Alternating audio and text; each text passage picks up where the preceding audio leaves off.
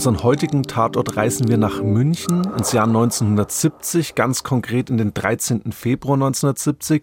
Es schneit leicht und eine dünne Schneedecke liegt auf den parkenden Autos. Gegen 21 Uhr betreten Unbekannte ein Gebäude in der Reichenbachstraße 27 im wirklich bekannten Szeneviertel Glockenbach. Niklas, aus sicheren Quellen weiß ich, dass du manchmal im Glockenbach unterwegs bist. Erklär uns doch mal ein bisschen die Gegend. Also Wirklich ruhig ist es hier in dem Viertel natürlich nirgendwo. Die Reichenbachstraße 27, die liegt wirklich nur einen Steinwurf vom Sendlinger Tor entfernt. Direkt um die Ecke steht heute das Jüdische Museum und dort ist auch der Sitz der israelitischen Kultusgemeinde. Da steht heute auch die Synagoge in München können ein bisschen vom jüdischen Zentrum Münchens heute sprechen.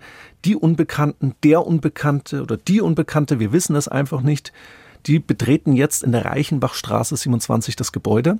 Wir müssen sagen, das Gebäude ist ein Altbau mit einem hölzernen Treppenhaus und es besteht aus mehreren Stockwerken. Und die verschütten da jetzt Benzin überall und legen ein Feuer, das sich rasend schnell ausbreitet. Die Bewohner des Hauses sitzen regelrecht in der Falle. Das Treppenhaus fängt Feuer und diese Flammen breiten sich bis nach oben aus. Der Rauch blockiert die Sicht und dringt bald unter den Türen in die Wohnungen ein. Natürlich sind die Menschen in Panik, versuchen irgendwie dem Inferno zu entkommen, zum Beispiel über die Dächer. Einer von ihnen, Leopold Gimpel, möchte einem Bekannten im vierten Stock nur ein Buch zurückgeben, als er von den Flammen vollkommen überrascht wird. Seine Frau Janette, zwei Etagen tiefer, wird gerade noch rechtzeitig von der Münchner Feuerwehr gerettet. Sie hofft und bangt stundenlang in der Münchner Uniklinik, dass ihr Mann noch eingeliefert wird. Aber Leopold Gimpel ist da längst tot. Der gehörlose Siegfried Offenbacher, der kann die Schreie seiner Mitbewohner gar nicht hören, ehe es zu spät ist. Er erstickt und verbrennt. Max Blum im vierten Stock des Gebäudes hat überhaupt keine Chance. Bevor ihn das Feuer erreicht, entscheidet er sich einfach aus dem Fenster zu springen in den Tod. Hilfe, wir werden verbrannt, sollen die Bewohner noch geschrien haben. Die Feuerwehr ist zwar recht schnell vor Ort, aber die Flammen hatten sich im hölzernen Treppenhaus einfach zu schnell ausgebreitet. Sieben Menschen kommen bei diesem schrecklichen Ereignis, in dieser schrecklichen Nacht ums Leben. Ich möchte die Namen dieser sieben Menschen mal nennen. Regina Becher, Max Blum, Rosa Drucker, Leopold Gimpel, David Jakubowitsch, Siegfried Offenbacher, Georg Pfau. Sechs von diesen Menschen, die verbrennen oder ersticken. Einer, das hast du gerade gesagt, Max Blum, der springt eben voller Verzweiflung aus dem vierten Stock und stirbt dann. 13 weitere Menschen werden verletzt. Und dieses Verbrechen schockt wirklich Deutschland und die Welt. Auch, und das werden wir heute besprechen, weil es einen ganz klaren politischen Hintergrund hat. Denn bei den Opfern handelt es sich ausnahmslos um Jüdinnen und Juden. Alle sieben sind Holocaust-Überlebende. Einer von ihnen David Jakubowitsch, der saß bereits auf gepackten Koffern. Der wollte in den nächsten Tagen eigentlich nach Israel auswandern. Als der Judenhass nach München kam, schreiben bald die Zeitungen. Wir müssen aber eigentlich sagen, als er nach München zurückkam, wir dürfen nämlich eins nicht vergessen, hier in der ehemaligen Hauptstadt der Bewegung liegen ja die Ursprünge des Nationalsozialismus. Und hier, keine 25 Jahre nach der Shoah, werden wieder Jüdinnen und Juden zur Zielscheibe. Der oder die Täter haben das Gemeindezentrum der israelitischen Kultusgemeinde von München Oberbayern angezündet. Dort ist auch ein Altersheim untergebracht. Die Täter wissen also, dass die Menschen kaum fliehen können, eben weil sie schon sehr alt sind. Jetzt fragen wir uns natürlich, wer sind die Täter? Sind das mehrere oder ist das eine Einzelperson?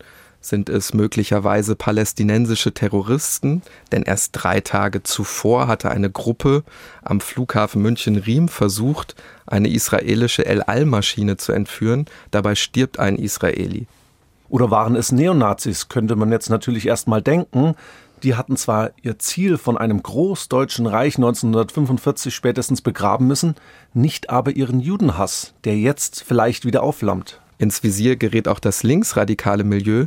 Die Ermittlungen laufen tatsächlich auch sehr schnell in diese Richtung, auch weil Linksterroristen in dieser Zeit für ihren radikalen Anti-Israelismus bekannt sind und weil sie sich zum Teil von palästinensischen Terrorgruppen ausbilden lassen. Wir sehen also, dass die Hinweise über die vermeintliche Täterschaft wirklich in fast alle Richtungen reichen. Und das ist auch der Grund, warum dieser Anschlag am 13. Februar 1970 zu den wohl rätselhaftesten Fällen der deutschen Kriminalgeschichte zählt. Wir sprechen über die mögliche Täterschaft dieses feigen Anschlages und darüber, wie Polizei, Behörden und Gesellschaft an die Grenzen der Belastbarkeit geraten. Wir sprechen über die linksterroristische Szene der damaligen Zeit, die nur allzu oft Jüdinnen und Juden als Feinde betrachtet. Und wir sprechen über eine Terrorgruppe, die sich den Namen Tupamaros gibt und den Guerillakrieg Südamerikas in die deutschen Städte tragen möchte. Wir sprechen über einen bis heute weitestgehend unbekannten Cold Case der deutschen Nachkriegsgeschichte, ein Fall, der die deutsche Politik und Gesellschaft, aber vor allen Dingen das jüdische Leben in Deutschland nachhaltig verändern wird, mit Folgen bis in die Gegenwart, wie unser Gespräch am Ende auch zeigen wird. Da reden wir nämlich mit jemandem, der damals in dem Gemeindehaus ein- und ausgegangen ist. Wir, das sind Niklas Fischer und Hannes Liebrandt, zwei Historiker von der Ludwig-Maximilians-Universität in München. Das ist ein Podcast von Bayern 2 in Zusammenarbeit mit der Georg von Vollmer Akademie. Das ist Tatort Geschichte.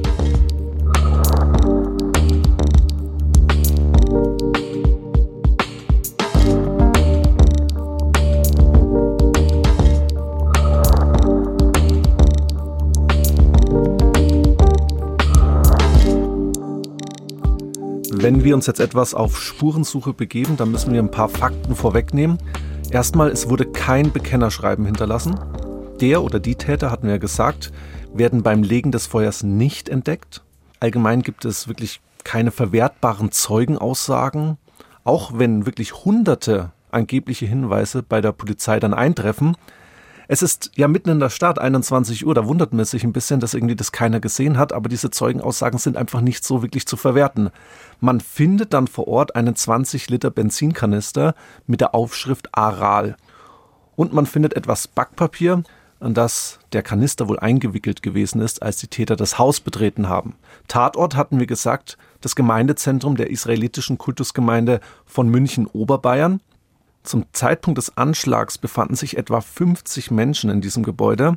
Das Gebäude, das war vollkommen unbewacht. Es gab jetzt keinen Polizeischutz oder dergleichen, keine erhöhten Sicherheitsvorkehrungen. Und noch dazu, und das ist ganz wichtig, wurde der Tag sicherlich nicht zufällig gewählt. Es war nämlich an diesem Freitag Schabbat, also Beginn des jüdischen Ruhetages. Die Synagoge war zwar geschlossen, aber dafür waren auch sehr viele private Besucher im Haus das, was du jetzt schilderst, da spricht natürlich alles sehr stark für einen gezielten Anschlag mit antisemitischem oder anti-israelischem Hintergrund. Warum unterscheide ich das? Weil es eben bei einem antisemitischen Hintergrund um ein rassistisches Tatmotiv gehen würde und anti-israelisch meint er Israelfeindlichkeit, also in einem politischen Sinne, also Hass und Abneigung gegenüber dem Staat Israel und wenn man das dann weiterdenkt, gegenüber seiner Schutzmacht, den Vereinigten Staaten von Amerika, also den USA. Natürlich vermischt sich das in der Realität oft beides. Das kennen wir in der Gegenwart auch noch, aber darauf kommen wir später zu sprechen. Zunächst noch einmal ein paar Worte zum Gebäudekomplex. Im Vorderhaus befindet sich das koschere Restaurant, da werden die Feste gefeiert. In den oberen Stockwerken ist eben das Altenheim, das wird ja dann zum Hauptziel, und im Dachgeschoss, da wohnen auch noch zwei Studierende. Jetzt fragen wir uns natürlich, wohin führt die Spur des Täters oder der Täter.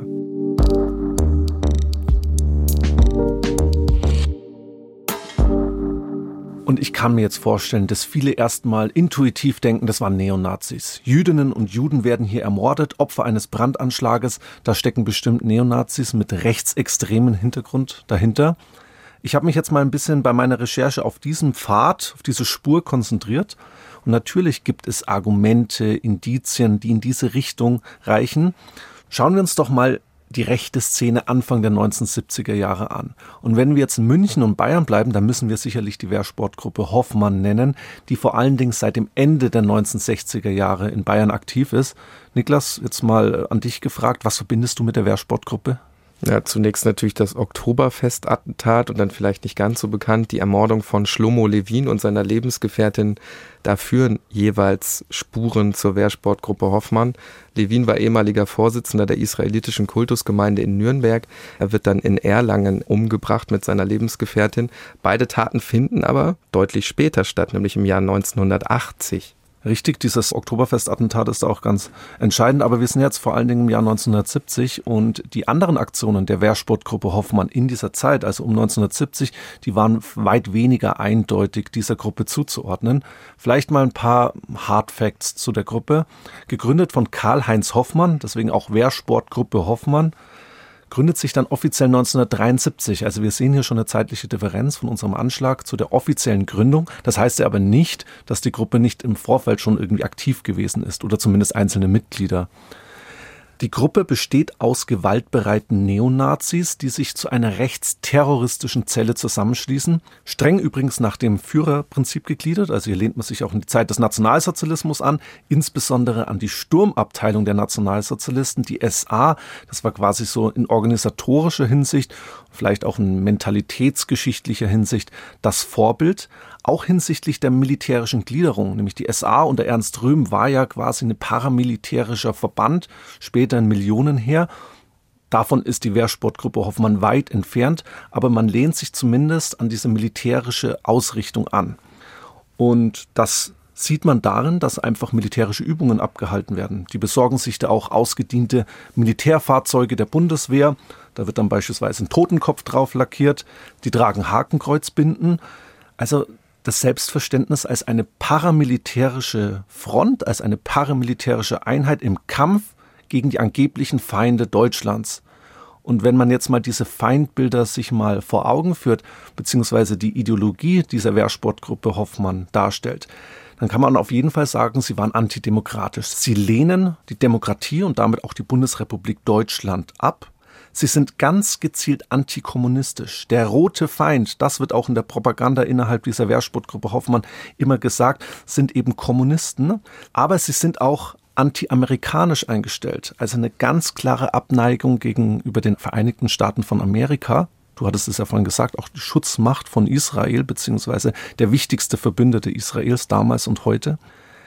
Und, und das ist für unseren Fall ganz wichtig, sie sind anti-israelisch und antisemitisch. Also sie sind sowohl auf einer rassistischen Grundlage gegen Juden eingestellt, als auch auf einer politischen gegen den Staat Israel, der erst nach dem Zweiten Weltkrieg gegründet wurde. Diese Wehrsportgruppe Hoffmann gerät dann auch ins Visier des Verfassungsschutzes. Man beobachtet die Wehrsportgruppe, man beobachtet die Aktionen, auch die Akteure und schließlich wird die Gruppe dann 1980 als verfassungsfeindlich eingestuft und bundesweit verboten. Jetzt könnte man meinen, die Geschichte der Wehrsportgruppe ist vorbei, aber es geht weiter. Die Gruppe verlegt nämlich jetzt die Aktivität in den Libanon. Es gibt Kontakte zur palästinensischen Befreiungsorganisation der PLO und Mitglieder der Wehrsportgruppe befinden sich mehrfach im Libanon machen dort übrigens auch gute Geschäfte, teilen antisemitische Verschwörungstheorien mit den Palästinensern und planen sogar gemeinsame Anschläge. Jetzt haben wir so viel über den Karl-Heinz Hoffmann als Kopf dieser Gruppe gesprochen. Jetzt müssen wir den uns auch mal ein bisschen vor Augen führen. Niklas, ich habe mal ein Bild mitgebracht. Übrigens lebt heute noch, Jahrgang 1937. Beschreib uns doch mal den Hoffmann ein bisschen. Er sieht auf jeden Fall nicht aus wie der nette Onkel von nebenan. Sehr markant und sehr auffällig ist, nennt man das, so ein Zwirbelbart, den ich auf dem einen Foto sehe, trägt eine Militäruniform. Also auch dieses Paramilitärische ist hier schon optisch sichtbar. Dann hat er wahrscheinlich einen Schäferhund, das ist ein bisschen abgeschnitten, der mit Eisenleine versehen ist. Also ja, wie müssen wir uns den vorstellen? Tatsächlich so, wie man sich so jemanden, der so eine Wehrsportgruppe gründet und eben in diesem rechtsextremen Milieu unterwegs ist, aussieht. Man kann jetzt viel in so ein Bild reininterpretieren, aber man sieht so ein bisschen diesen militärischen Drill vielleicht auch raus. Wir können jetzt auch nicht im Detail auf die Geschichte der Wehrsportgruppe Hoffmann eingehen oder auf Hoffmann selbst. Wir wollten jetzt eher so mal Theorien und Indizien beleuchten, die dafür sprechen könnten, ich sage es extra im Konjunktiv, dass eben doch Rechtsterroristen hinter den Anschlag auf das Gemeindehaus in München stecken könnten. Und wenn wir jetzt dieser Spur in die rechte Szene als vermeintliche Täterschaft für den Brandanschlag weiterfolgen, ja, dann müssen wir natürlich bedenken, dass die meisten Aktivitäten der Wehrsportgruppe Hoffmann eben nach diesem Brandanschlag erst stattfinden. Aber es gibt natürlich eine gewaltbereite rechte Szene auch davor. Es gibt auch Aktionen, es gibt auch Attentate von Rechtsextremen. Das ist halt die Frage, die Motivlage ist da, eine prinzipielle Motivlage, aber es gibt eben keine wirklichen Indizien oder gar Beweise. Dann jedoch eine vermeintliche Sensation. Also man denkt jetzt, okay, jetzt kommt neues Licht in den Fall. Es gibt ein anonymes Schreiben, in dem jetzt ein NPD-Funktionär bezichtigt wird, hinter dem Anschlag auf das jüdische Gemeindehaus zu stecken. Die Staatsanwaltschaft München reagiert jetzt mit Hausdurchsuchungen und Schriftvergleichsproben, um einfach zu sehen, was steckt jetzt dahinter. Und das Urteil wird dann recht deutlich ausfallen, es ist eine eindeutige Fälschung. Später soll Gudrun Enslin, die Mitbegründerin der Roten Armee-Fraktion, gegenüber Irmgard Möller, auch ein wichtiges, bekanntes Mitglied der späteren RAF, gesagt haben, dass der Kreis um Möller froh sein könne, dass man den Neonazis die Schuld zuschieben konnte. Und sie bezieht sich eben genau auf dieses Schriftstück, das man damals als Fälschung auch äh, beweisen konnte. Und das zunächst eben mal von einer linken Täterschaft ablenkte. Wir können also sagen, weder Beweise noch richtige Indizien. Es kann natürlich nicht ausgeschlossen werden. Und das führt uns aber gleich zu der anderen Spur, die ich jetzt gerade schon angesprochen habe, indem ich auf Enslin und Möller verwiesen habe. Waren es nämlich vielleicht doch eher Linksterroristen, die jetzt ihren Kampf gegen Israel auf den Rücken von Holocaust-Überlebenden hier in Deutschland austragen. Und dabei werden wir sehen, dass es durchaus Schnittmengen zwischen beiden radikalen Ideologien gibt. Und vielleicht sind diese Schnittmengen sogar so groß, dass man hofft, die Täterschaft in die gegnerischen Schuhe schieben zu können. Hannes, ich weiß nicht, wie es dir geht, aber dass Rechtsextremisten in Jüdinnen und Juden Feinde sehen, das ist natürlich scharf zu verurteilen, aber jetzt keine große Überraschung. Was dann aber vielleicht etwas erstaunlicher ist, dass eben Antifaschisten dieses Feindbild teilen. Und wir werden sehen, dass das überhaupt kein Einzelfall ist in dieser Zeit, und dass das bis heute eigentlich so anhält. Ja, die antiimperialistische Linke ist ja heute noch mit Anti-Israelismus oder sogar Antisemitismus in den eigenen Reihen konfrontiert. Und so kommt es manchmal zu ganz kuriosen Szenen, hast du vielleicht auch öfter mal in den Nachrichten gesehen, dass zum Beispiel bei pro-palästinensischen Demonstrationen Neonazis, Islamisten und linke Gruppen auf deutschen Straßen gemeinsam laufen. Zum Beispiel 2014, als der Konflikt zwischen Israel mit der islamistischen Hamas eskalierte. Also man könnte jetzt so sagen, der Hass gegen Israel ist vielleicht so der gemeinsame Nenner. Ja, die Ursachen liegen hier vor allem im Nahostkonflikt und der spitzt sich eben im Vorfeld unseres heutigen Verbrechens zu Ende der 1960er, Anfang der 1970er Jahre. Ganz wichtiges Motiv für die Linksradikale in Deutschland und Europa. 1967 bricht ja der Sechstagekrieg aus, also Israel gegen Ägypten, Jordanien und Syrien. Der dritte arabisch-israelische Krieg übrigens seit dem Zweiten Weltkrieg. Und Israel gewinnt diesen Krieg eben gewinnt die Kontrolle über den Gazastreifen, die Sinai-Halbinsel, die Golanhöhen, das Westjordanland und auch Ostjerusalem und wird eben dann zunehmend zum Feindbild auch für radikale linke Kreise in der Bundesrepublik. Sie sehen eben in Israel den Statthalter der USA hier im Nahen Osten, sie sehen in Israel eine aggressiv imperialistische Macht und sie sehen den Lebensraum der Palästinenserinnen und Palästinenser zerstört. Und das führt zu so Geschichtsverdrehungen, dass man in der Israel-Politik sogar einen Holocaust am palästinensischen Volk sieht. Wichtig für uns ist daraus ergibt sich eben eine mögliche Motivlage für Linksterroristen. Es gibt tatsächlich auch zahlreiche Kontakte nach Palästina in dieser Zeit. Also Linksterroristen reisen in das Gebiet, lassen sich dort militärisch ausbilden und umgekehrt bietet man den Palästinensern logistische Hilfe in Europa. Also zum Beispiel in Deutschland Unterschlupf, man besorgt ihnen Waffen und so weiter. Hatte ich ja vorhin bei der Wehrsportgruppe Hoffmann, als wir der rechten Spur nachgegangen sind, auch gesagt. Also für die Palästinenser, die jetzt quasi mit beiden Ideologien irgendwie was anfangen können und mit denen kooperieren und auch Geschäfte machen, ist ja die Sache klar. Jeder, der uns irgendwie im Kampf gegen Israel unterstützt, ist willkommen. könnte sagen, eigentlich der Feind meines Feindes ist mein Freund. Das ist die Denkweise der Palästinenser in der damaligen Zeit.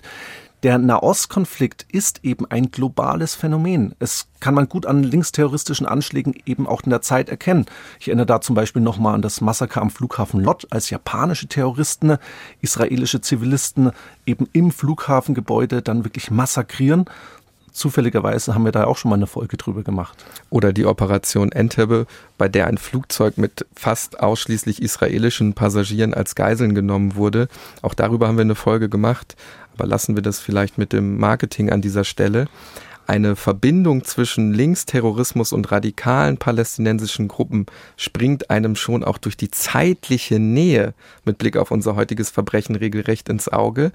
Denn am 10. Februar 1970, das ist Faschingsdienstag, also nur drei Tage vor dem Anschlag in der Reichenbachstraße, da kommt es zu einer versuchten Flugzeugentführung.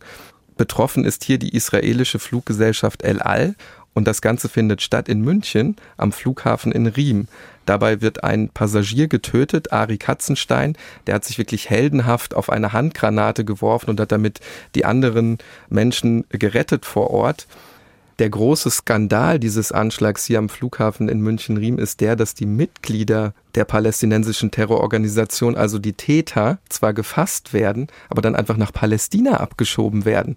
Man erhofft sich da so eine Art diplomatische Geste. Der Nahostkonflikt, der wird sich schon irgendwie wieder beruhigen. Sorry, Niklas, wenn ich da auch nochmal reingrätsche. Für mich ist das immer so unfassbar irgendwie das, vielleicht ist es auch anders, das jetzt aus der Rückschau irgendwie zu bewerten. Ich weiß es nicht, ich will mich da nicht so hineinversetzen, beziehungsweise kann mich da nicht hineinversetzen, aber geht's dir in unserem Podcast nicht auch manchmal so, dass man irgendwie, wenn wir zu den Podcast drehen, über vergangene Ereignisse manchmal nur, über manche Entscheidungen zumindest, den Kopf schütteln können? Also manchmal lässt mich das so wirklich sprachlos zurück. Ja, und später kommt ja auch noch das Phänomen des Gefangenenaustausches dazu, also Freipressung. Ich denke da ganz spontan an Peter Lorenz 1975, glaube ich, damals CDU-Bürgermeisterkandidat in Berlin, der ja dann im Austausch mit Linksterroristen, deutschen Linksterroristen, ja tatsächlich freigepresst wird. Also äh, verübt die Geiselnahme oder die Entführung damals von Mitgliedern der Bewegung 2. Juni. Und da werden dann eben Mitglieder der Roten Armee-Fraktion freigelassen. Wenn wir noch ein bisschen früher gehen, dann gilt das auch für palästinensische Terroristen, sogar die des Olympia-Attentats. Das muss man sich mal vorstellen. Die werden ja noch im selben Jahr durch eine Flugzeugentführung freigepresst. Ja vollkommen unverständlich für mich. Aber wie gesagt, ich bin kein Politiker und wir reden halt immer aus der Retrospektive. Was dieses letzte Beispiel aber zeigt, der Nahostkonflikt kommt eben in dieser Zeit nach Europa und damit auch nach Deutschland. Am 21. Februar 1970, also acht Tage nach unserem Anschlag in der Reichenbachstraße, da stürzt eine Swissair-Maschine auf ihrem Weg von Zürich nach Tel Aviv ab. 47 Menschen sterben. Grund ist, eine Bombe explodiert im Frachtraum, also wieder ein gezielter Anschlag auf Israelis in Europa. Für unseren heutigen Fall und für unsere heutige Suche nach den Täterinnen und Tätern, aber vielleicht noch wichtiger, bereits am 9. November 1969, also keine drei Monate vor dem Brandanschlag in München, da kommt es zu einem Anschlagsversuch auf das jüdische Gemeindehaus in West-Berlin. Dort sollte auch das schon fast zynisch, ja, ich fällt da tatsächlich kein richtiges Wort ein. Da sollte eine Gedenkfeier für die Reichspogromnacht 1938 stattfinden. Die Bombe explodiert aber zum Glück nicht, mutmaßlich, weil die Zündkapsel zu alt war. Anwesend waren zum Beispiel der regierende Bürgermeister von Berlin, Klaus Schütz, und auch der Vorsitzende der jüdischen Gemeinde in Berlin, Heinz Galinski. Und dieser versuchte Anschlag, der führt uns jetzt zu einer ganz heißen Spur, wenn wir in den Süden wandern, nach München. Denn dieser Anschlag 1969 in West-Berlin, der wird verübt von den sogenannten Tupamaros West-Berlin. Ihr Gründer ist Dieter Kunzelmann. Dieter Kunzelmann ist übrigens auch einer der ersten Bewohner der ja schon fast legendären Kommune 1 und wie es dazu kommt, das schauen wir uns jetzt etwas näher an. Die Kommune 1 wird am 1. Januar 1967 in West-Berlin gegründet und neben Dieter Kunzelmann ist so einer der ersten Kommunaden Fritz Teufel, auch der damals eine sehr bekannte, schillernde Figur in der politischen Studentenbewegung, also in der 68er Bewegung im weitesten Sinne. Ja, was verbindet sich dahinter auch ideologisch? Also man verachtet zum Beispiel die Kleinfamilie, das Spießbürgertum, weil man darin eben ja die Wurzeln des Faschismus 1933 bis 45 auch gesehen hat. Man will sich abgrenzen von Spießern und Langweilern in Deutschland, also von diesem Kleinbürgertum einfach verabschieden. Dabei sind die Kommunen natürlich auch ein politisches Gegenmodell. Also es sind wirklich politisch motivierte Wohngemeinschaften. Es geht um das Projekt revolutionärer Kommunen. Dabei ist auch die Provokation ein ganz gezieltes Instrument, was eingesetzt wird. Die Kommune 1 legt den Fokus zunächst auf satirische Aktionen. Hannes, kennst du bestimmt noch im Jahr 1967 das Pudding-Attentat auf US-Vizepräsident Hubert Humphrey. Ich habe da noch nicht gelebt, Niklas, 1967, aber, aber ich habe davon ja Historiker, gehört. Ähm, und hast möglicherweise davon gehört oder gelesen. Was sehr bezeichnend ist, hier wird Pudding eingesetzt. Ganz bezeichnet übrigens auch die Reaktion der Bild-Zeitung, die schreibt nämlich geplant, Bombenanschlag auf US-Präsident, elf Verschwörer gefasst. Das ist eine satirische Aktion, also dass man einfach total erhöht und hier einen Bombenanschlag draus macht. Ja. Genau, und das, was du jetzt sagst, dieses satirische, das steht eben am Anfang ganz zentral im Fokus. Stichwort Spaßguerilla. Man will also ganz gezielt mit Aktionen auf sich aufmerksam machen. Fritz Teufel, den ich jetzt gerade schon angesprochen habe, der ist dann später zum Beispiel auch in München unterwegs also streift durch Schwabing. Ganz legendär ist zum Beispiel die Anekdote, dass er da einen Wirt mit Leberkäse und einem Spiegelei beworfen haben soll, weil der die Gammler nicht bedienen will. Das spielt sich im Sommer 1968 schon ab. Was ich dazu sagen muss, in dieser Zeit verändert sich unheimlich viel. Eine Zäsur ist hier sicherlich der 2. Juni 1967, also schon ein Jahr früher. Da kommt es bei der Anti-Schah-Demo zur Ermordung von Benno Ohnesorg.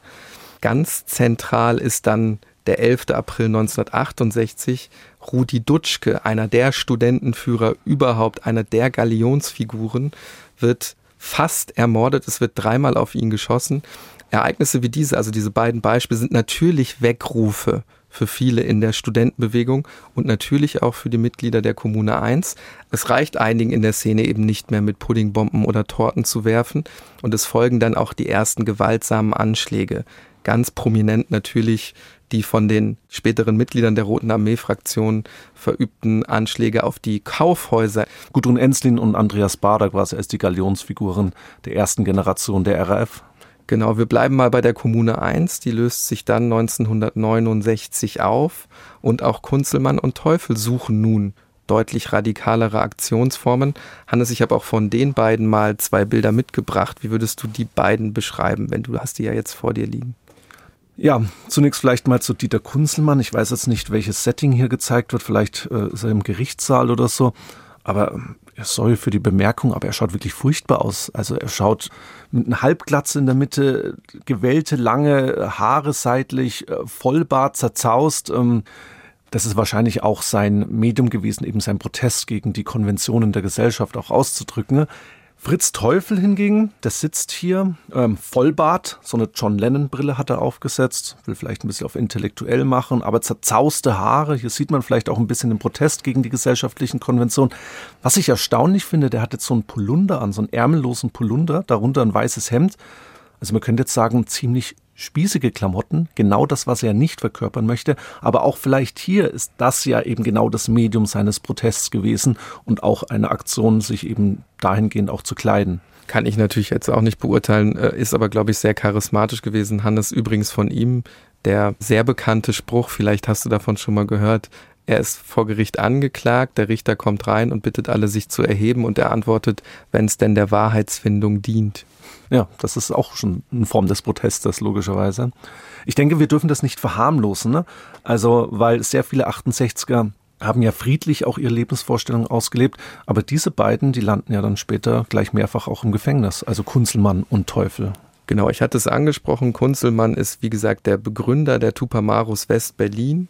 Die Tupamaros Bewegung, die beruft sich auf das Konzept der Stadtguerilla Ursprung äh, liegt da in Lateinamerika, also man nimmt sich hier insbesondere Uruguay als Vorbild. Zu ihren Feindbildern zählen verhasste Autoritäten, also der Staat und die Gesellschaft, aber auch politische Gegner. Wir haben die jetzt schon häufiger angesprochen, also die USA, Israel und die Bundesrepublik.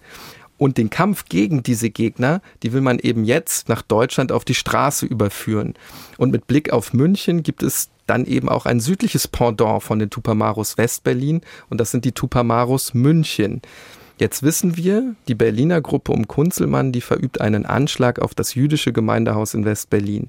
Und damit geraten ja quasi schon zwangsläufig mit Blick auf unser Verbrechen in München auch die Tupamaros München ins Visier. Und wer ist eine der Führungsfiguren der Tupamaros München? Genau, Fritz Teufel, den wir jetzt kurz schon angesprochen haben. Noch erschwerend kommt hinzu, die Tupamaros München sind tatsächlich auch in dieser Zeit sehr aktiv. Insgesamt verüben sie 24 Brand- und Sprengstoffanschläge. Ins Visier geraten da meistens Gerichte und Polizeistationen.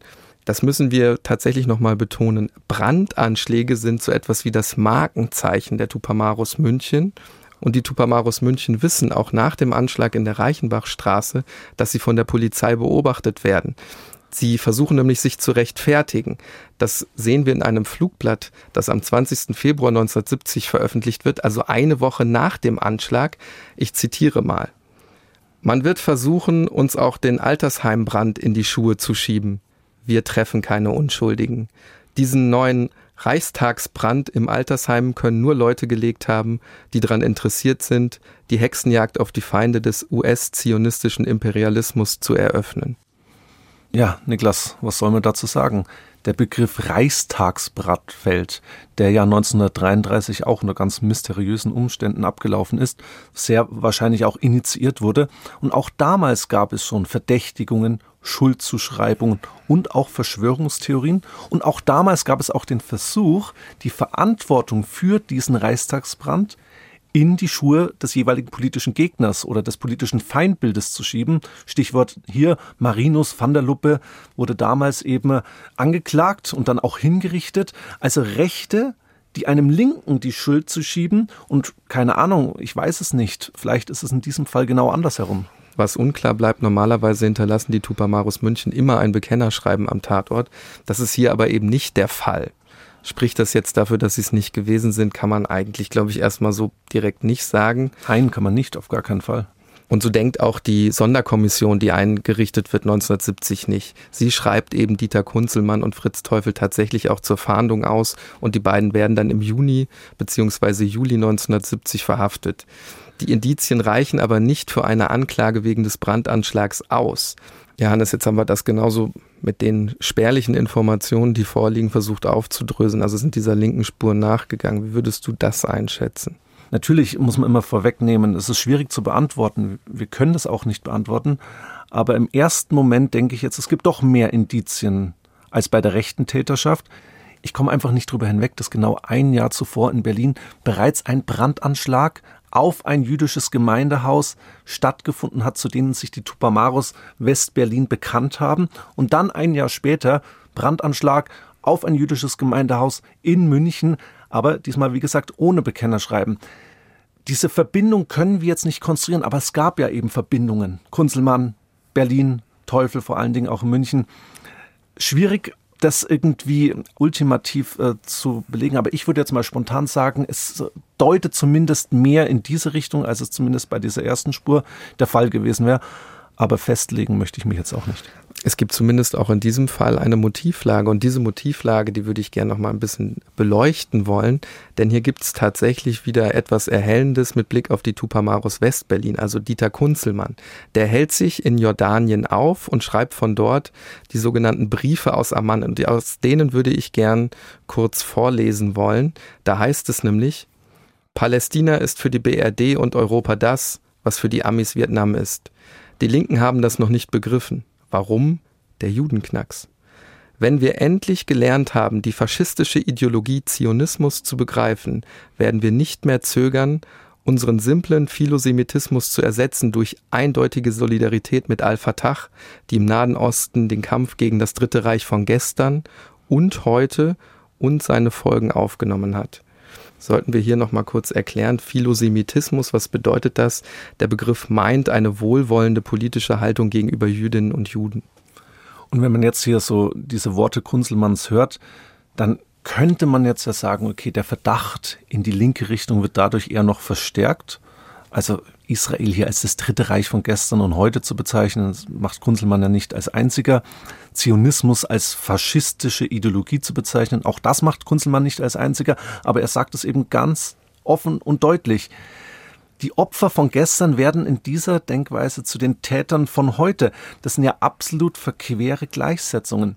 Jeder Erstsemester an der Universität, wenn man Geschichte studiert, lernt, dass man mit historischen Vergleichen, insbesondere wenn sie diachron, also über einen längeren Zeitraum sind, vorsichtig sein muss. Und hier werden ja die Opfernarrative von damals auf heute übertragen und umgekehrt. Aber natürlich sehen wir auch hier jetzt keinerlei Beweis für die Täterschaft von Kunzelmann und Co. Was auch ganz interessant ist, der Axel Springer Verlag will damals mit seinen bis heute ja ganz eigenen und bis heute vielleicht auch fragwürdigen Methoden Aufklärungsarbeit leisten.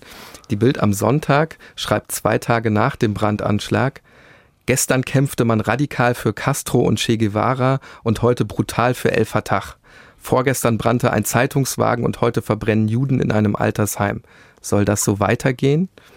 Wir kennen das von der Bild, sie schafft Wirklichkeiten, bevor eben irgendwie wirklich Beweise oder Indizien vorliegen. Weil die Ermittlungen ja gerade auch auf Hochtouren laufen. Also sie nehmen ja auch die Ermittlungsergebnisse vollkommen vorweg.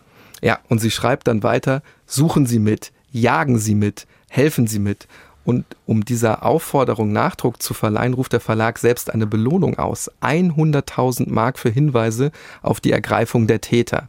Am 4. März 1970, also circa drei Wochen nach dem Anschlag, da flattert ein handschriftliches Bekennerschreiben der sogenannten AOLP, also einer palästinensischen Terrorgruppe, im deutschen Konsulat in Kuwait ein. Die Botschaft hier, man habe die Tat in München mit Hilfe junger Deutscher ausgeführt. Bereits davor hat sich diese palästinensische Terrororganisation zu der versuchten Flugzeugentführung in München-Riem bekannt, nicht aber zu dem Brandanschlag in der Reichenbachstraße. Der Fall wird also wirklich immer mysteriöser. Sind jetzt Trittbrettfahrer am Werk oder handelt es sich hier um eine bewusste Täuschung und Desinformation, um die Ermittlungen zu behindern? Auch diese Spur, das sollten wir dazu sagen, die führt letztlich ins Leere. Nach Wochen und Monaten werden die Ermittlungen dann auch wirklich eingestellt. Die Polizei kann also keine Täter finden. Nach über 40 Jahren dann kommt vermeintlich, muss ich dazu sagen, nochmal Bewegung in den Fall. Im Jahr 2013 werden die Ermittlungen neu aufgenommen aber schon zu diesem Zeitpunkt fehlen einfach auch Beweisstücke. Du hattest ja am Anfang diesen Aralkanister angesprochen, da hat man eben mit so einem Klebefilm versucht, die Fingerabdrücke zu sichern. Und dieser Klebefilm, der ist jetzt weg. Also dieser Klebestreifen ist einfach verschwunden. Und dadurch hat man natürlich auch gar keine Hoffnung mehr auf DNA-Spuren zum Beispiel. Die heißeste Spur der neu aufgenommenen Ermittlungen ist die sogenannte Aktion Südfront. Das ist auch eine linksradikale Gruppierung. Man kann, glaube ich, sagen, ja, so etwas wie der Vorläufer oder Ableger der Tupamaros München. Laut Münchner Staatsanwaltschaft hatten die Mitglieder der Aktion Südfront durchaus Zugriff auf Utensilien, auf Materialien, die man für den Brandanschlag brauchte, weil Mitglieder von denen in der chemischen Firma bei München gearbeitet haben. Aber auch hier kommen die Ermittler eben zu keinem Ergebnis und deswegen bleibt dieser schreckliche Anschlag in der Reichenbachstraße im Jahr 1970 ein Cold Case.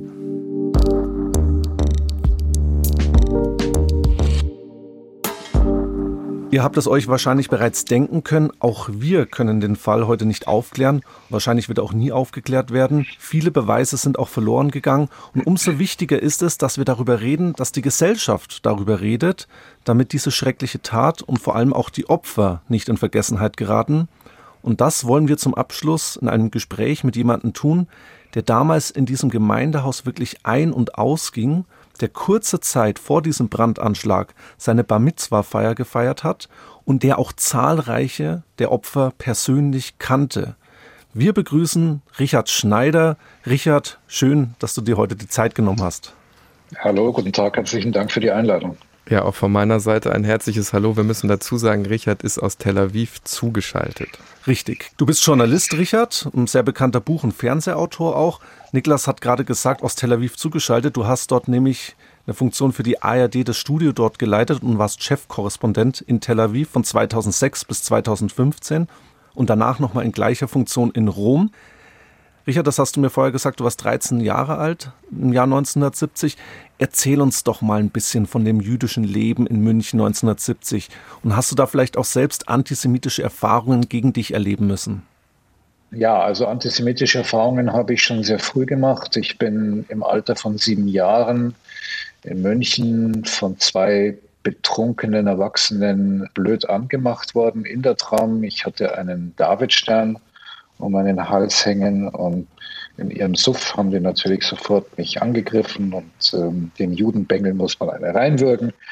Lange Rede, kurzer Sinn, sie zerrten mich aus der Trambahn raus und prügelten mich dann zusammen. Und was an diesem Ereignis für mich äh, das wirklich Erschreckende war, war, dass die Tram voll war und kein Mensch kam dem siebenjährigen Kind zu Hilfe. Niemand. Also das war so meine erste Erfahrung mit Antisemitismus. Wahnsinn. Das jüdische Leben in München 1970 und auch davor, das war noch ein Leben, ja, man muss es so sagen, hinter verschlossenen Mauern. Wir sind ja noch relativ nah dran an die Zeit der Shoah, an die Zeit des Zweiten Weltkrieges. Das heißt, die deutsche Gesellschaft war natürlich noch voll von Mördern, Mitläufern, Mittätern, ehemaligen Parteigenossen, Leute, die weggeschaut haben. Also tatsächlich der Generation, die den Zweiten Weltkrieg mit all seinen Konsequenzen mit zu verantworten hatte. Und das heißt, dass wir Juden in quasi zwei Welten gelebt haben. Der Welt draußen, also in dem deutschen Umfeld, in dem man arbeitete oder zur Schule ging, und dann eine jüdische Welt innen, die sich ähm, hinter verschlossenen Türen, hinter verschlossenen Mauern abspielte, weil man tatsächlich auch erstens noch Angst hatte, aber zweitens auch, man wollte als Jude, wie man das heute sagt, nicht so sehr geoutet sein. Man wollte nicht auffallen. Man wollte irgendwie in der Menge verschwinden und hat dann das jüdische Leben bei jüdischen Freunden daheim gelebt oder eben in der Synagoge oder im jüdischen Restaurant oder im jüdischen Jugendclub. Und das war eben 1970 zu meiner Zeit vor allem auch in der Reichenbachstraße. Es gab diese Synagoge, die im Hinterhof gebaut ist. Das ist die einzige Synagoge, die die sogenannte Reichskristallnacht 1938 und im Zweiten Weltkrieg in Anführungszeichen überlebt hat. Denn die Nazis haben diese Synagoge nicht angezündet, weil man befürchtete, dass so wie sie gebaut war, das Feuer möglicherweise auf die Wohnhäuser drumherum übergreifen könnte und dann die Menschen, die deutschen Menschen in Gefahr bringen würde. Insofern hat man sie nur innen verwüstet und dann zugemacht. Und davor gab es eben ein Gebäude, in dem zum damaligen Zeitpunkt die wichtigsten Institutionen der jüdischen Gemeinde, der israelitischen Kultusgemeinde untergebracht waren, das jüdische Restaurant und das Altersheim und Büroräume etc. etc. Und im hintersten Teil dieses Hinterhofs gab es so eine kleine, ja, so eine kleine Baracke und da war der Jugendclub und da sind wir immer am Schabbat hingegangen und so bin ich halt auch immer wieder in dieses Haus hineingegangen, auch zum Gebet mit meinem Vater. Also ich bin da ein- und ausgegangen. Es war irgendwie so ein Teil des, des eigenen Zuhauses. Verstehe. Also dieses jüdische Leben im Inneren, das du geschildert hast, das sich dann auch sehr stark auch in diesem jüdischen Gemeindehaus abgespielt hat. Und genau hier erfolgt ja dann dieser Brandanschlag. Also das ist jetzt eben noch ein Anschlag genau in dieses, in diese Intimität des jüdischen Lebens hinein. Inwiefern hat sich deiner Meinung nach die Bedrohungslage für Jüdinnen und Juden durch diesen Brandanschlag verändert? Und wie hast du das auch persönlich als ja, 13-jähriger Bub wahrgenommen? Naja, für mich war das erstmal insofern ein Schock. Ähm, gut, erstmal war es natürlich für jeden ein Schock. Ich meine, dass es einen Brandanschlag auf das jüdische Gemeindezentrum mitten in München gibt, wo man, so wie ich, schon geboren und aufgewachsen ist, war natürlich schrecklich. Der Tod von mehreren Menschen im Altersheim, von dem ich eben einige kannte, war natürlich auch eine Katastrophe. Aber es gab noch etwas anderes, was für mich persönlich auch so schockierend war. Ich hatte ja zwei Wochen zuvor meine Bar Mitzvah gefeiert in der Synagoge und dann auch in den Räumen des Restaurants. Und meine Eltern haben damals für dieses Fest Geld investiert in die Renovierung der Räumlichkeiten, weil das war alles schon relativ heruntergekommen und dann wollten sie, dass das schön ausschaut und dann haben sie halt die Maler kommen lassen und haben das halt alles irgendwie schön hergerichtet. Und dann war alles sauber und frisch und es sah super aus. Und die ganze Gemeinde fand das auch toll, dass man jetzt wieder Räume hatte, die man herzeigen konnte. Und 14 Tage später ist alles verbrannt. Das war für mich auch, der ich gerade eben da noch meine Bar Mitzvah gefeiert habe, wirklich wie so ein Bruch mit dem, was gerade eben noch war. Was die Sicherheit betrifft, naja, wie gesagt, die Tatsache, dass man zu diesem Zeitpunkt als Jude sich in der Öffentlichkeit nicht so sehr als Jude zeigte, war ja natürlich auch geschuldet der Tatsache, dass man immer noch Angst hatte. Unsere Eltern waren ja alle Holocaust-Überlebende, aber alle. Äh, meine Eltern stammten ursprünglich aus Ungarn und mein Vater war im KZ, meine Mutter war in mehreren Konzentrationslagern. Der Großteil meiner Familie ist vergast worden. Das war eine Familiengeschichte, die natürlich dazu führte, dass man auch in Deutschland irgendwie gelandet, natürlich auch erst einmal Angst hatte. durch diesen Anschlag wurde die Verunsicherung, die Angst konkreter. Und was dann auch dazu führte, dass nach diesem Anschlag die Polizei anfing, vor dem Gemeindezentrum zu stehen. Denn bis dahin gab es das nicht. Man ging hm. in das Gemeindezentrum einfach rein und raus. Es gab nicht das, was wir heute alle kennen. Wenn wir uns das Gemeindezentrum heute am Jakobsplatz anschauen, Panzerglas, Sicherheitsschleusen, Security-Personal, also all das, was heute zum in Anführungszeichen normalen jüdischen Leben in Deutschland, aber auch in Europa inzwischen gehört, leider Gottes. Das hat es damals nicht gegeben. Das war neu. Wir würden mit dir gern auch über das Verbrechen beziehungsweise die Aufarbeitung oder Nichtaufarbeitung des Verbrechens, müsste man eher sagen, sprechen. Wie bewertest du aus deiner Perspektive zunächst einmal die juristische Aufarbeitung? Naja, es gibt ja keine. Also es ist ja bis heute nicht klar, wer für den Anschlag verantwortlich ist. Die Frage, die sich halt stellt, ist, wie sorgfältig ist man da eigentlich wirklich vorgegangen? Diese Frage stellt sich umso mehr. Wir hatten ja jetzt gerade eben auch die Gedenkfeiern zum 50.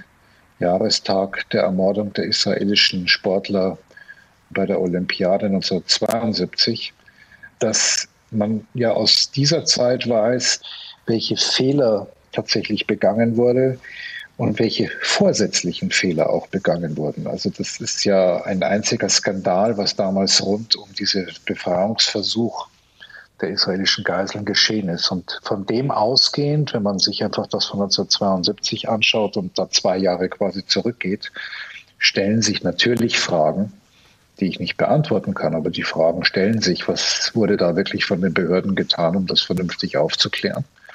Dass es nicht aufgeklärt wurde, hat bei vielen Juden damals oder auch in den Jahren danach immer so ein Gefühl hinterlassen, es ist den Behörden eigentlich egal. Was mit Juden geschieht, ist eigentlich egal. Das war auch so eine Mischung aus Defetismus, Resignation, Wut, ja, und natürlich auch Verzweiflung, weil ein nicht aufgeklärtes Verbrechen Unsicherheiten zurücklässt und man eben immer in Sorge war, was kann als nächstes geschehen? Sind wir eigentlich richtig geschützt und gut geschützt für den Fall, dass sowas nochmal geschieht? Jetzt ist die juristische Aufarbeitung die eine Seite, auf der anderen Seite gibt es aber natürlich auch die Erinnerungskultur. Wie würdest du die bewerten? Ähm, wir haben im Intro dieser heutigen Folge gesagt, das ist eigentlich ein relativ unbekannter Cold Case. Vor allen Dingen, wenn man sich anschaut, was Dramatisches, was Schlimmes, was Trauriges passiert ist. Wie würdest du das bewerten? Also ich glaube, was man schon, glaube ich, relativ klar sagen kann, ist, dass ähm, dieser Anschlag im Bewusstsein der Bevölkerung auch in München eigentlich nicht existiert. Das ist ganz schnell verschwunden. Der eine Grund ist sicherlich auch, dass das überlagert wurde von dem Olympia-Attentat zwei Jahre später, das in seiner politischen Dimension natürlich sehr viel größer war und dadurch auch, dass es eine internationale Aufmerksamkeit hatte, ja auch nicht vergessen werden konnte, selbst wenn man das vielleicht gewollt hat. Der andere Grund aber ist sicher auch, dass man nach diesem Anschlag 1970 relativ schnell wohl auch zur Tagesordnung übergehen wollte. Man wollte mit diesem Makel nicht leben. Man wollte damit nichts zu tun haben. München war ja die sogenannte Hauptstadt der Bewegung. Auf München lastete immer so ein Makel. Hier hat alles begonnen. Odeonsplatz 1923, Hitler in München. All diese Dinge, mit denen wollte man irgendwie die wunderbare Stadt nach dem Krieg nicht allzu sehr belasten. Und insofern hat man das relativ schnell, ja, ich würde nicht nur sagen beiseite geschoben, weil das wäre ja so ein aktiver Vorgang, sondern man hat es vergessen. Man hat es einfach vergessen. Und ich glaube, selbst heute, wenn man durch München laufen würde und, und die Leute, auch Ältere, fragt, wissen Sie, was damals eigentlich war? Ich glaube, die meisten würden eher mit Nein antworten. Diese Wahrnehmung, die habe ich tatsächlich auch, insbesondere bei der Vorbereitung des heutigen Falls, habe ich auch mal mit so ein paar Menschen gesprochen und mal so nachgefragt, was ist bekannt, wer kennt das. Also tatsächlich, da ist ein, ein schwarzes Loch oftmals. Richard, am Ende wollen wir natürlich auch nochmal über das Hier und Jetzt sprechen. Also Antisemitismus gibt es heute immer noch. Denken wir dabei beispielsweise an Halle 2019. Was würdest du sagen? Wie ist die Situation heute? Also hat sich irgendwie was verändert? Kann man irgendwie sagen, dass sich vielleicht irgendwie was verbessert hat? Haben sich andere Formen des Antisemitismus heute stärker ausgebildet, die damals vielleicht noch nicht so präsent waren? Und vielleicht kann man das auch auf München irgendwie beziehen. Also es haben sich einige Dinge verändert. Das erste und vielleicht wichtigste ist das Coming Out der jüdischen Gemeinde in Deutschland. Das Münchner Coming Out war während der Geiselnahme der israelischen Sportler in München, als mein Vater, ich habe darüber auch geschrieben, als mein Vater eine Demonstration organisiert hat und wir daraufhin bis zum äh, Odeonsplatz marschierten. Und das war eigentlich so ein erstes großes Coming-out. Das große bundesrepublikanische Coming-out der Juden war 1985 bei der Premiere des Stückes von Rainer Werner Fassbinder in Frankfurt, Der Müll, die Stadt und der Tod, als damals die jüdische Gemeinde Frankfurt mit ihrem Gemeindepräsidenten Ignaz Bubis bei der Premiere auf die Bühne gegangen ist, um dieses antisemitische Stück nicht zur Aufführung bringen zu lassen. Es gab riesige, heftige Diskussionen damals, auch in den Medien, ist das richtig und Kunstfreiheit, also all diese Diskussionen, die man auch heute kennt, siehe Dokumenta. Auf jeden Fall war das der Moment, wo die jüdische Gemeinde aktiv sozusagen öffentlich sich als politischer Akteur in der Bundesrepublik zu zeigen begann. Das ist das eine, was sich verändert hat. Die Juden sind präsent, man spricht, man agiert, man ist in der Gesellschaft und das ist erstmal gut und richtig, weil man eben auch Teil der Gesellschaft ist. Das andere ist, was ich vorhin sagte, dass die Sicherheitsmaßnahmen natürlich massiv verstärkt werden mussten. Das ist heute in Deutschland so, das ist auch in Israel so. Allerdings, und das hat man ja am Beispiel Halle gesehen, es gibt eben ganz viele Orte, wo die Polizei sich nicht um den Schutz jüdischer Gemeinden und Einrichtungen kümmert.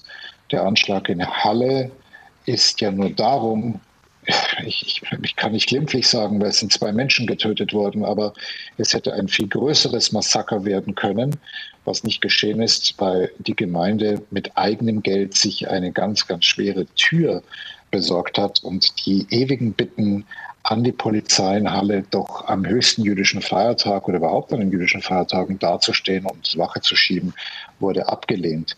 Übrigens eine Verpflichtung eines Staates gegenüber seinen Bürgern, sie zu schützen. Das ist keine Sondermaßnahme für Juden, sondern das ist eigentlich eine Verpflichtung eines demokratischen Staates gegenüber seinen Bürgern.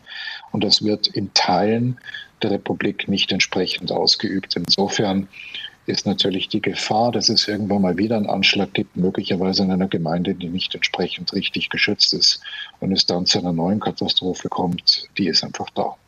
Solange es diese Gefahrenlage gibt, kann es ja auch so etwas wie Normalität nicht geben. Aber was würdest du sagen, wie kann ein Miteinander funktionieren? Wie kann es funktionieren, dass es vielleicht auch irgendwann gar keine Rolle mehr spielt, ob ich jüdisch bin oder nicht?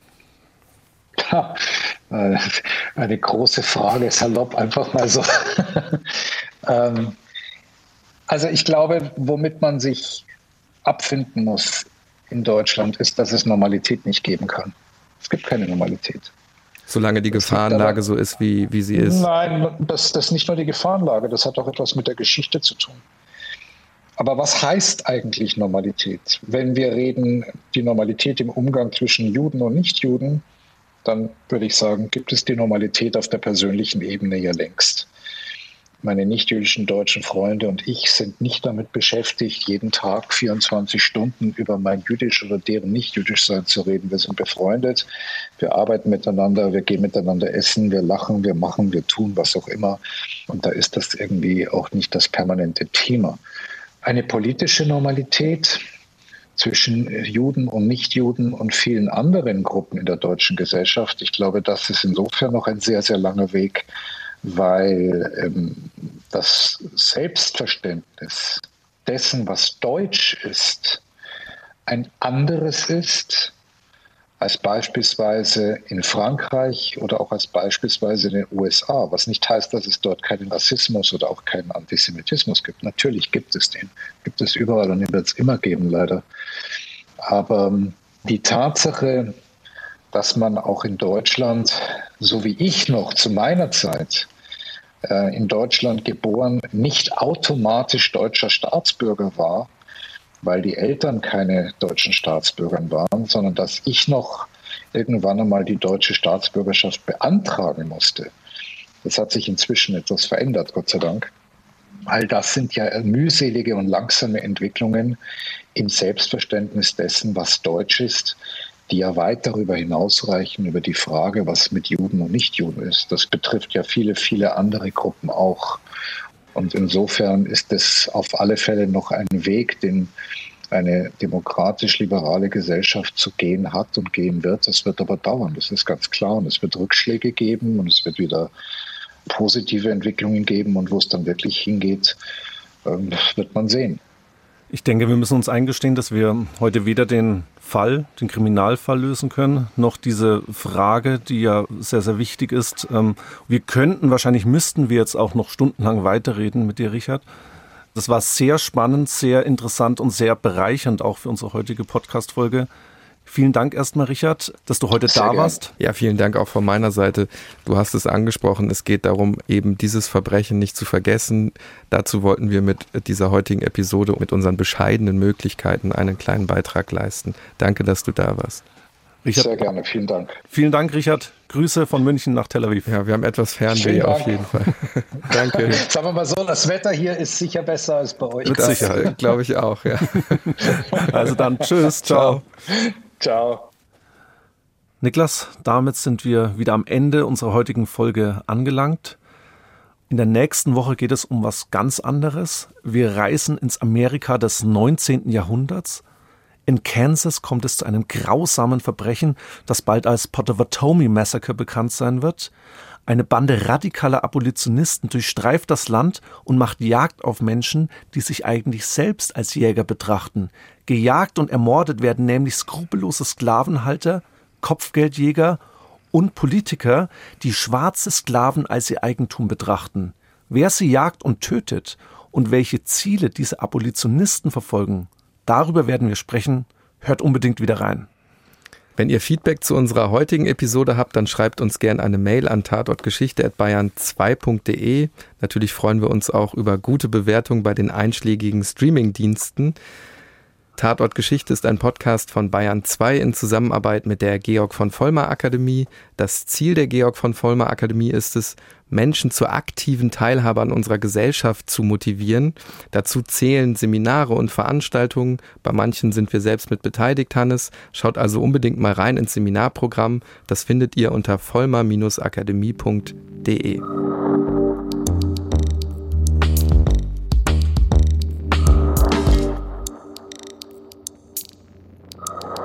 Wenn euch dieser Podcast gefallen hat, dann gefällt euch vielleicht auch mein Podcast. Himmelfahrtskommando, mein Vater und das Olympia-Attentat. Mein Vater war beim Olympia-Attentat als junger Polizist eingesetzt und sollte die israelischen Geiseln aus den Händen der Terroristen befreien.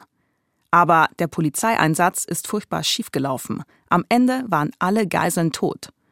Gemeinsam versuchen wir herauszufinden, wie es zu dieser Katastrophe kommen konnte. Himmelfahrtskommando findet ihr in der ARD Audiothek und überall da, wo es Podcasts gibt.